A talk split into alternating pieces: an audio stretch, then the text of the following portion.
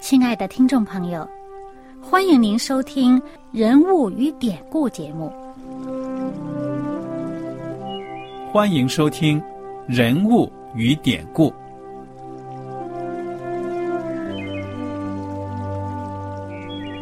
听众朋友们，当你读圣经的时候，不知道有没有过这样的想法：生活在几千年前的圣经人物，与我们这生活在二十一世纪的人有什么相关吗？那些古时候缔造了历史的伟人们，只是些令我们感叹而望尘莫及的对象吗？那些败坏了品德的小人？和有负圣托的失败者，难道只是为了让我们嗤之以鼻吗？在这个人物与典故的节目里，我和小燕将与大家一起，通过圣经中的人物和他们的事迹，看看我们能从他们的故事中得到哪些启发，以便用正确的态度来对待我们每天所面对的生活和挑战。共同奔走天国的旅程。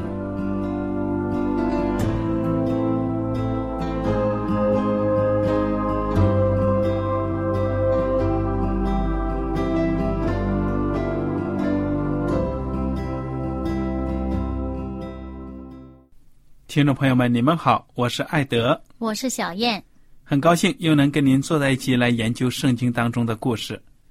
我们上一讲呢。讲到了这个出埃及记的第三十二章的前半部分，讲到呢，摩西在山上跟上帝呢亲近，有四十天之久。那么这山脚下的百姓呢，他们不耐烦了，他们以为呢，可能有什么事情发生了，摩西呢回不来了，因为当时上帝的荣耀呢降临在这个西奈山，电闪雷鸣。所以这百姓呢就说：“这摩西呢，说不定是被神呢给击杀了吧？”那么这群崇拜偶像的人呢，他们一下子没有了首领呢，心里就空虚了。我想到呢，我们人有的时候也是这样子。如果我们一下子眼睛看不到上帝呢，那就想出什么坏主意了，要填补我们内心的空虚。可能呢，就会去找一些不正当的、不正确的这样的对象呢，来放到我们的生活当中。所以你看，这些百姓呢，就说：“哎呀，这摩西不知道什么事情发生了。”有些人估计啊，我想也是嫉妒摩西的才能啊，什么？他们说：“哼，活该他，现在让他 能啊，啊，怎么不站在我们面前呢？肯定不行啦，死了怎么的？”哎，就来到亚伦跟前呢，就说了：“你看看，这摩西一去不回呀，你不如呢，给我们造一个偶像，让我们呢就拜这个偶像。那么亚伦经不起这帮人的，可以说这种软磨呀，或者说威胁呀什么的，亚伦就说：好好好。从这里看到呢，亚伦这个人，他是一个。”可以说他是面对着大众呢，他就会失去原则。那么他就让这个以色列人把他们的戴的金首饰呢摘下来，融化了，铸成一个金牛犊，精雕细刻的样子。这些百姓呢，第二天就起来了，又是献祭啊，又是跳舞啊，然后又做一些非常不好的事情。耶和华上帝在山上知道这一切，因为他是全知的上帝，他就对摩西说了：“说你下去吧，你去看看这群百姓在干什么。”当时呢，上帝就跟摩西说了：“说他们在做这些事情呢，我非常的愤怒、伤心，我要把他们毁了。”摩西就向耶和华上帝祷告了。摩西就说了。上帝啊，是你显大能把他们亲自带领出来的。如果你把他们灭在这里了，那那些埃及人呢，外邦人就会说：“你看看，这个神呢，就是把这些人骗出来，然后把他们给毁了。”上帝啊，你要记得你跟以色列人的祖先，我们的祖先立的约，你答应我们呢，要让我们繁荣昌盛，要给我们美好的地产家业。摩西恳切的求上帝，上帝呢，就回心转意，就不把这个杀身之祸呢降到这些以色列人身上。那么摩西就下山了，他两着胳膊下面呢还夹着石板，就是刻着十条诫命的法板。一走到这个山脚下的时候，看见百姓这样子狂欢作乐，拜金牛犊。摩西真的也是伤心欲绝，就把这个石板呢扔扔下来，摔碎了。然后呢，摩西就命令把这个牛磨成粉，撒在水面上呢，让以色列人喝。那么接下来的事情呢，摩西也责备了亚伦，说他你为什么这样子？究竟是什么进到你的心里面呢？这是我自己的话，意思就是说，你一个大祭司，上帝重用你，你怎么会有这个主意呢？容许这样的事情发生，是什么人做了什么事情，什么东西进到你的思想里，让你做出这样的事情呢？这亚伦也知道自己闯了大祸了，但是呢，他尽力的为自己要辩护，就说：“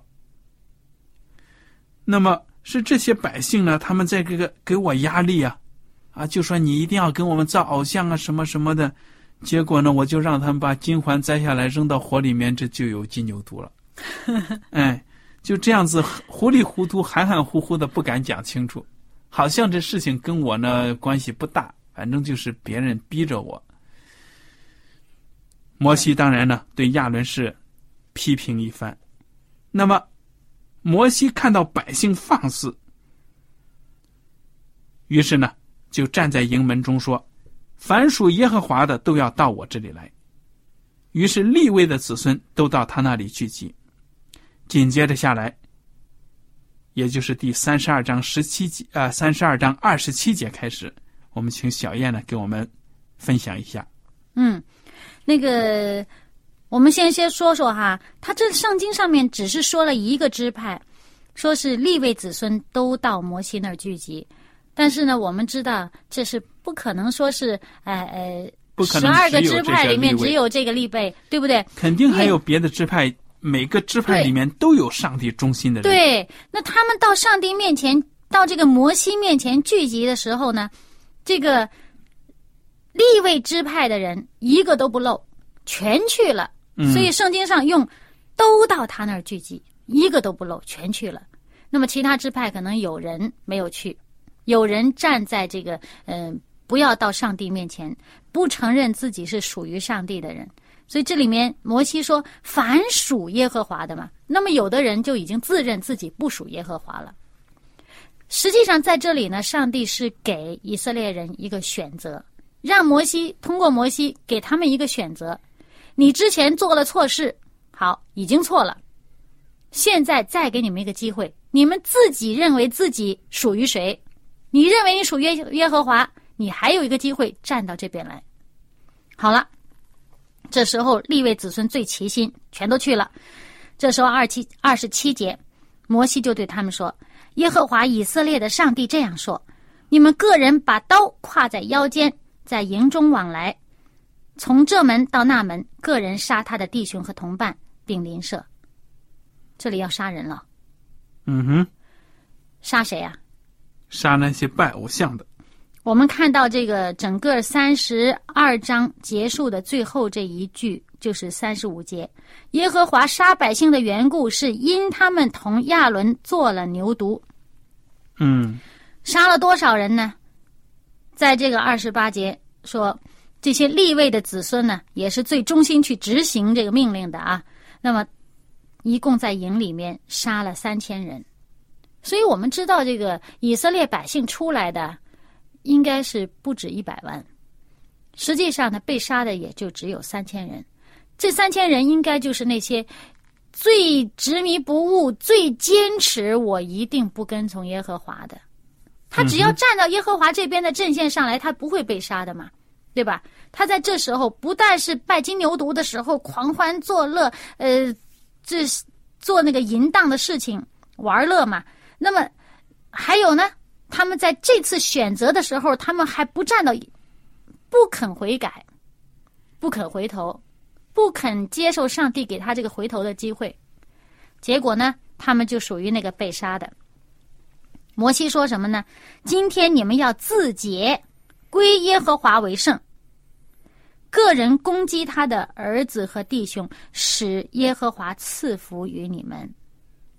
其实他这里面说这个，呃，这个攻击他的这个儿子和弟兄，不是凡人都攻击啊。如果你这存着私欲去去去报私仇或者什么什么，这些是上帝不喜悦的，这些在上帝面前作恶，你不可以呃。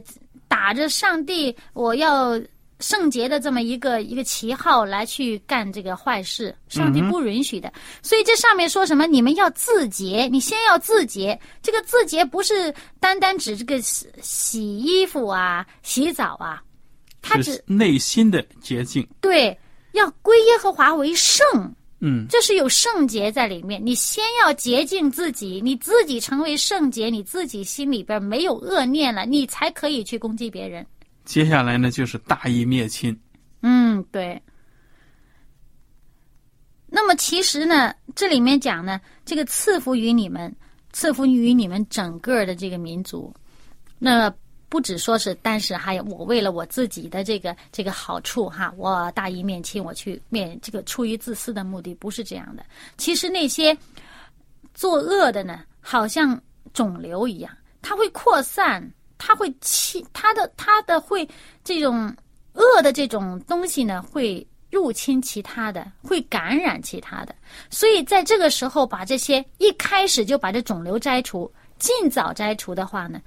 就保证整个这个民族这个整体不被灭绝，就不至于败坏堕落，以至于要要要上帝要丢弃的地步。嗯嗯。所以呢，这时候呢，这一天杀了三千人，也就三千人就是被杀了。好了，到了第二天，摩西就对百姓说了：“说你们犯了大罪，我如今要上耶和华那里去。”或者可以为你们赎罪。这个摩西呢，就回到耶和华那儿去了。他到耶和华那儿说什么呢？第三十一节说：“哎，这百姓犯了大罪，为自己做了金像。倘或你肯赦免他们的罪，不然，求你从你所写的册上涂抹我的名。”摩西呢，回到上帝的面前呢，是又要替百姓，可以说呢是来代祷，而且呢，他宁肯牺牲自己呢，也要救百姓的命。他说呢，宁肯呢，你我要你把我的名从你的生命册上涂掉，我进不了天国，我都愿意牺牲，只要能够饶恕这些百姓。嗯，所以他有自我牺牲的精神，对不对啊？嗯。那么我们看到他之前，呃，摩西在山上的时候，还没下到山下，还没见到，还没亲眼看到百姓犯罪的时候，他为百姓代祷，恳求上帝说：“啊，不要灭绝他们。”而且呢，那个时候呢，他不会因为说是为了保全自己，而好像说百姓你们这个作恶，你们自食其果吧。他不是这样说，他恳求耶和华，上帝给他们机会，让他们悔改。好了，这时候呢，亲眼见到这些百姓作恶，这种痛心呢，之前的祷告还不够，他又到上帝面前说：“你赦免他们的罪吧。”这种这种痛心，这种难过，让他知道呢，这种。百姓的这种罪呀，大到嘞，连我作为一个人，我都不能够忍受的地步。上帝，你这公义，你的这个这个圣洁的上帝，看到这样的事情，你的心是怎么痛呢？你赦免他们嘛，不要因为你的这个义愤，不要因为你这个痛心呢，就就撇弃他们，不顾他们。你赦免他们的罪吧，你赦你赦免他们罪，你如果不赦免他们的罪，我的名字你也涂抹掉吧，我情愿你赦免他们的罪呢。所以在上帝的公义当中呢，恩典还是最重要的，恩典高于这个律法，对不对？嗯，上帝如果对所有的恶人，你只要做错得罪我，我都赶尽杀绝的话，那现在地球上没有人了。对呀。所以，上帝呢，还是有怜悯、有恩典的上帝。嗯，你看看我们所生活的这个世界，多少人不信上帝？不但不信呢，甚至呢还嘲笑啊、讥讽啊，对圣经、对基督徒啊挖苦啊、打击、迫害都有。他们仍然活在世界上，这就是上帝的怜悯，对不对啊？仍然可以享受阳光、空气呀、雨水呀。这都是上帝对他们的怜悯，让人呢再有一个生存的机会，是让他有悔改的机会。嗯哼，他到最后他不肯选择生命，他非要选择灭亡的时候，也就会像之前头一天被杀的那三千人一样，他们再也没有机会了。对呀，你只要选择。生命之道，你选择投靠上帝，上帝给你机会，你还可以被他赦免这个罪，你可以过新的生活。所以摩西在这里又作为一个，好像真是一个父母心肠啊，去老是说，呃，做父母的看到孩子这样愚。这个冥顽不灵啊，这个真是气呀，这个愤怒啊，这真是就是要想处罚他们。但是这个处罚呢，不是为了解自己的恨，而是为了挽救他们，使他们可以回头，可以重新蒙悦呐，可以重新成为一个一个在品格上各方面都是一个很美好的一个孩子。做父母的，谁不希望自己的孩，谁不希望自己可以以孩子为荣呢？嗯，都愿意。但是看到这孩子啊，实在是痛心啊，这个实在是不乖的时候呢，摩西说：“我情愿你把我的名涂抹掉啊，也求你去赦免他们，再给他们机会。”好了，耶和华就向摩西应许说什么呢？谁得罪我，我就从我的册上涂抹谁的名。现在你去领着百姓往我所告诉你的地方去，我的使者必在你前面引路。只是到我追讨的日子，我必追讨他们的罪。啊，愿意听上帝话的人呢，有机会；但是那天那些到现在还是不愿意听的时候。那么我有追讨的日子，嗯哼。到我追讨的时候，我会追讨他们的罪。嗯。上帝说：“谁得罪我，我就从我的册上涂抹谁的名，自己的责任自己担。我我不会因为他们的罪去涂抹你的名。”嗯哼。但是这里呢，潜伏着一个隐含的这么一个意思。你看这里他说：“你去领百姓往我。”告诉你去的地方，我的使者必在你前面引路。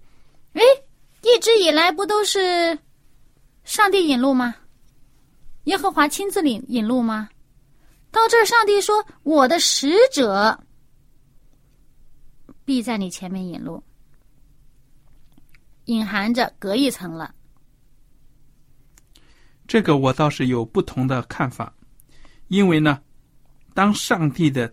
天使使者出现在人面前的时候呢，也是代表，就好像古代的皇帝，那些传诏书的，那别的官员看见这个传诏书从皇帝带来的口信呢，带来的书信呢，哇，马上跪拜，嗯，如对这个使者，对啊，也是，所以这个地方呢，当然你的理解也是有道理的。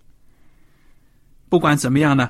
你想想，这些以色列人，他们当中有会幕啊，将来抬着走来走去，也是上帝的灵格的象征，对不对？不过，上帝这句话呢，是给后面的话的一个伏笔。我们前面再再讲讲他，他说这个谁得罪我，我就从这个册上涂抹谁的名。第一批被涂抹的人，显然就是那三千人吧。嗯哼，这以色列百姓当中，第一批被对被涂抹的就是这三千人，他们已经被灭了。好了，那么是这个我们这时候就进入出埃及记的第三十三章了。嗯，上帝跟这个摩西说什么呢？他说：“我呢，曾经起誓应许你们以色列人的这个祖先了。那么我也曾经说要把这个迦南地赐给你们的后裔，但是呢。”现在呢，你和你的这个呃百姓呃从埃及地出来，呃要从这里到这个呃迦南地方去。好了，那个地方的现在住在那儿的那些人呢，会把他们赶走。那么我呢要领你们到流奶与蜜之地。但是看看这个第三节，三十三章第三节，他说我。他说：“领你到那流奶与蜜之地，我自己不同你们上去，因为你们是应着镜像的百姓，恐怕我在路上把你们灭绝。”嗯，所以上帝呢不亲自的跟他们同在，但是呢有他的代表，他的使者呢跟这些以色列人同行。嗯，上帝把这话先放出来了，放出来了以后，这个百姓怎么样？怕了吧？当然怕了。本来有上帝开路，什么危险的都没有。那红海都过了，追兵都给消灭了。现在上帝说：“我不亲自跟你们同去了。”哇，这种亲密感呢就消失了很多了，对不对啊？嗯，那这时候百姓这时候听到这个，算是噩耗吧？他说：“凶信。”哎，非常的悲哀了。这时候呢，大家呀。也都这个不带这些装饰品了。哎，在这里我们觉得挺奇怪，为什么这里他要讲到这个装饰品呢？不带装饰品，我们知道其实呢，可能是呃中国人以前有一句话叫什么？呃，女为悦己者容，是不是？这可能有的人装饰品为了给人看啊，你根本就不想梳妆打扮的。啊啊啊！那么有的人，比如说说那呃为别人打扮给人看的，比如说我我自己高兴，我给自己打扮的。那么，但是我们要知道，在那个年代，在那个地方，他们带的那些装饰品，往往是跟偶像崇拜有关的。现在一些原始部落，我们见到也是，他们的这些装饰品很多都是跟他们所拜的这个神相关的。嗯哼，那装饰品里面可能有他们的形象，有他们的一些代表的东东西，有一些代表的含义。所以在这里呢，我们看到这个第五节，耶和华对摩西说：“你告诉以色列人说，耶和华说，你们是应着镜像的百姓，我若一瞬时临到你们中间，必灭绝你们。”现在你们要把身上的装饰摘下来，使我可以知道怎样待你们。所以这个装饰呢，真的是跟宗教有关的。这这个装饰在这里，又是上帝给他们的一个表态的机会。嗯，你摘掉这个装饰，你是不是真的把我看成你的上帝？你是不是真的把我看成是？当做重这个当敬重的、当敬拜的对象，那么上帝又给他们一次机会表态。这时候呢，看到第六节说，以色列人从往河烈山以后，就把身上的装饰摘得干净，全摘掉了，全都不要了。以色列人在上帝面前表态了。嗯，说明这个。这次的经验呢，对以色列人的印象是非常深刻的，影响到他们以后的生活，对不对？嗯。所以有的时候你看到上帝的管教呢，没有是不行的。那个管教的程度呢，要根据人他们犯的错呢大小来决定。嗯。你要是轻描淡写的，没有什么效果。嗯，有的时候的确是这样的。对呀，这个以色列人眼看着，你看看。哎呀，这些作恶的人都被杀了，血淋淋的呀！三千人那一天被杀了。上帝呢又说，将不跟我们一同行走了。哎呀，这个心里面真的是没底啊，害怕呀，后悔了。嗯所以这一次真的表决的时候呢，所有的人都把首饰有首饰的都摘下来了。嗯，对。那么在这时候呢，我们看到上帝在话里面还有一句，他说：“我若一瞬时临到你们中间，必灭绝你们。”其实不是上帝突然之间来要要要抓你的错啊，嗯而是上帝他这荣耀，他这个圣洁，他没有办法呃容纳这些邪恶的污秽的东西。那么这个百姓，所以上帝的品格当中，我们知道圣经里面经常提到一句：上帝是不轻易发怒。嗯哼，哇，上帝这要是这个动不动就发怒，我们还有活头啊？当然没有了。那你看看这个摩西呀、他是追求上帝的，嗯他跟上帝的关系呢？圣经紧接下来第七节开始，嗯摩西素常将帐篷直搭在营外，离营却远。他称这帐篷为会幕。凡求问耶和华的，就到营外的会幕那里去。这个会呢，好像跟上帝会面的意思，对不对啊、嗯嗯嗯会议室。嗯当摩西出营到会幕去的时候，百姓就都起来，个人站在自己帐篷的门口，望着摩西，只等到他进了会幕。摩西进会幕的时候，云柱降下来，立在会幕的门前。耶和华便与摩西说话。众百姓看见云柱立在会幕门前，就都起来，个人在自己帐篷的门口下拜。耶和华与摩西面对面说话，好像人与朋友说话一般。摩西转到营里去，唯有他的帮手一个少年人嫩的儿子约书亚不离开会幕。你看这个约书亚呢，看起来他是在会幕里早早的侍奉，也是一个非常重要的一个年轻人了，对不对啊、嗯嗯，你看这个上帝啊，跟摩西面对面说话，但是上帝把自己裹在一个云里面，裹在云柱里面，这个云柱包着呢，以以免上帝这个荣耀呢出来的话呢，被这个百姓会被击杀。嗯，那么其他的百姓呢，没有这个特权，为什么呢？就是因为他们追求上帝的心呢，达不到摩西追求上帝的心这种程度，对不对呀？嗯所以你只要愿意跟上帝亲近，跟主呢在一起做好朋友，他就是跟你像好朋友一样。嗯那其他的人三心二意呢，今天还想着这个偶像，明天想着那个偶像，不可能达到这个程度。嗯所以这就是两个对比，摩西还有其他的百姓。那么这一次呢，百姓表了态了，摩西呢又到会幕去见上帝，要去做什么呢？这个我们又有非常非常精彩的内容在后面。今天呢，就时间不够了，我们没有办法再与大家分享。我们下一次的节目当中会仔细的再与大家一起探讨这个问题。如果您手上有圣经的话，您可以自己先看，在《圣经出埃及记》三十三章。好了，今天的时间呢到此就结束了。您如果有什么问题和想法，欢迎您写信来。艾德和小燕呢要跟您说再见了，我们下次节目再会。再会。喜欢今天的节目吗？若是您错过了精彩的部分，想再听一次，可以在网上重温。我们的网址是 x i w a n g r a d i o 希望 Radio，或是找旺福村也可以找到。记得把好东西介绍给您的朋友，与他一起收听。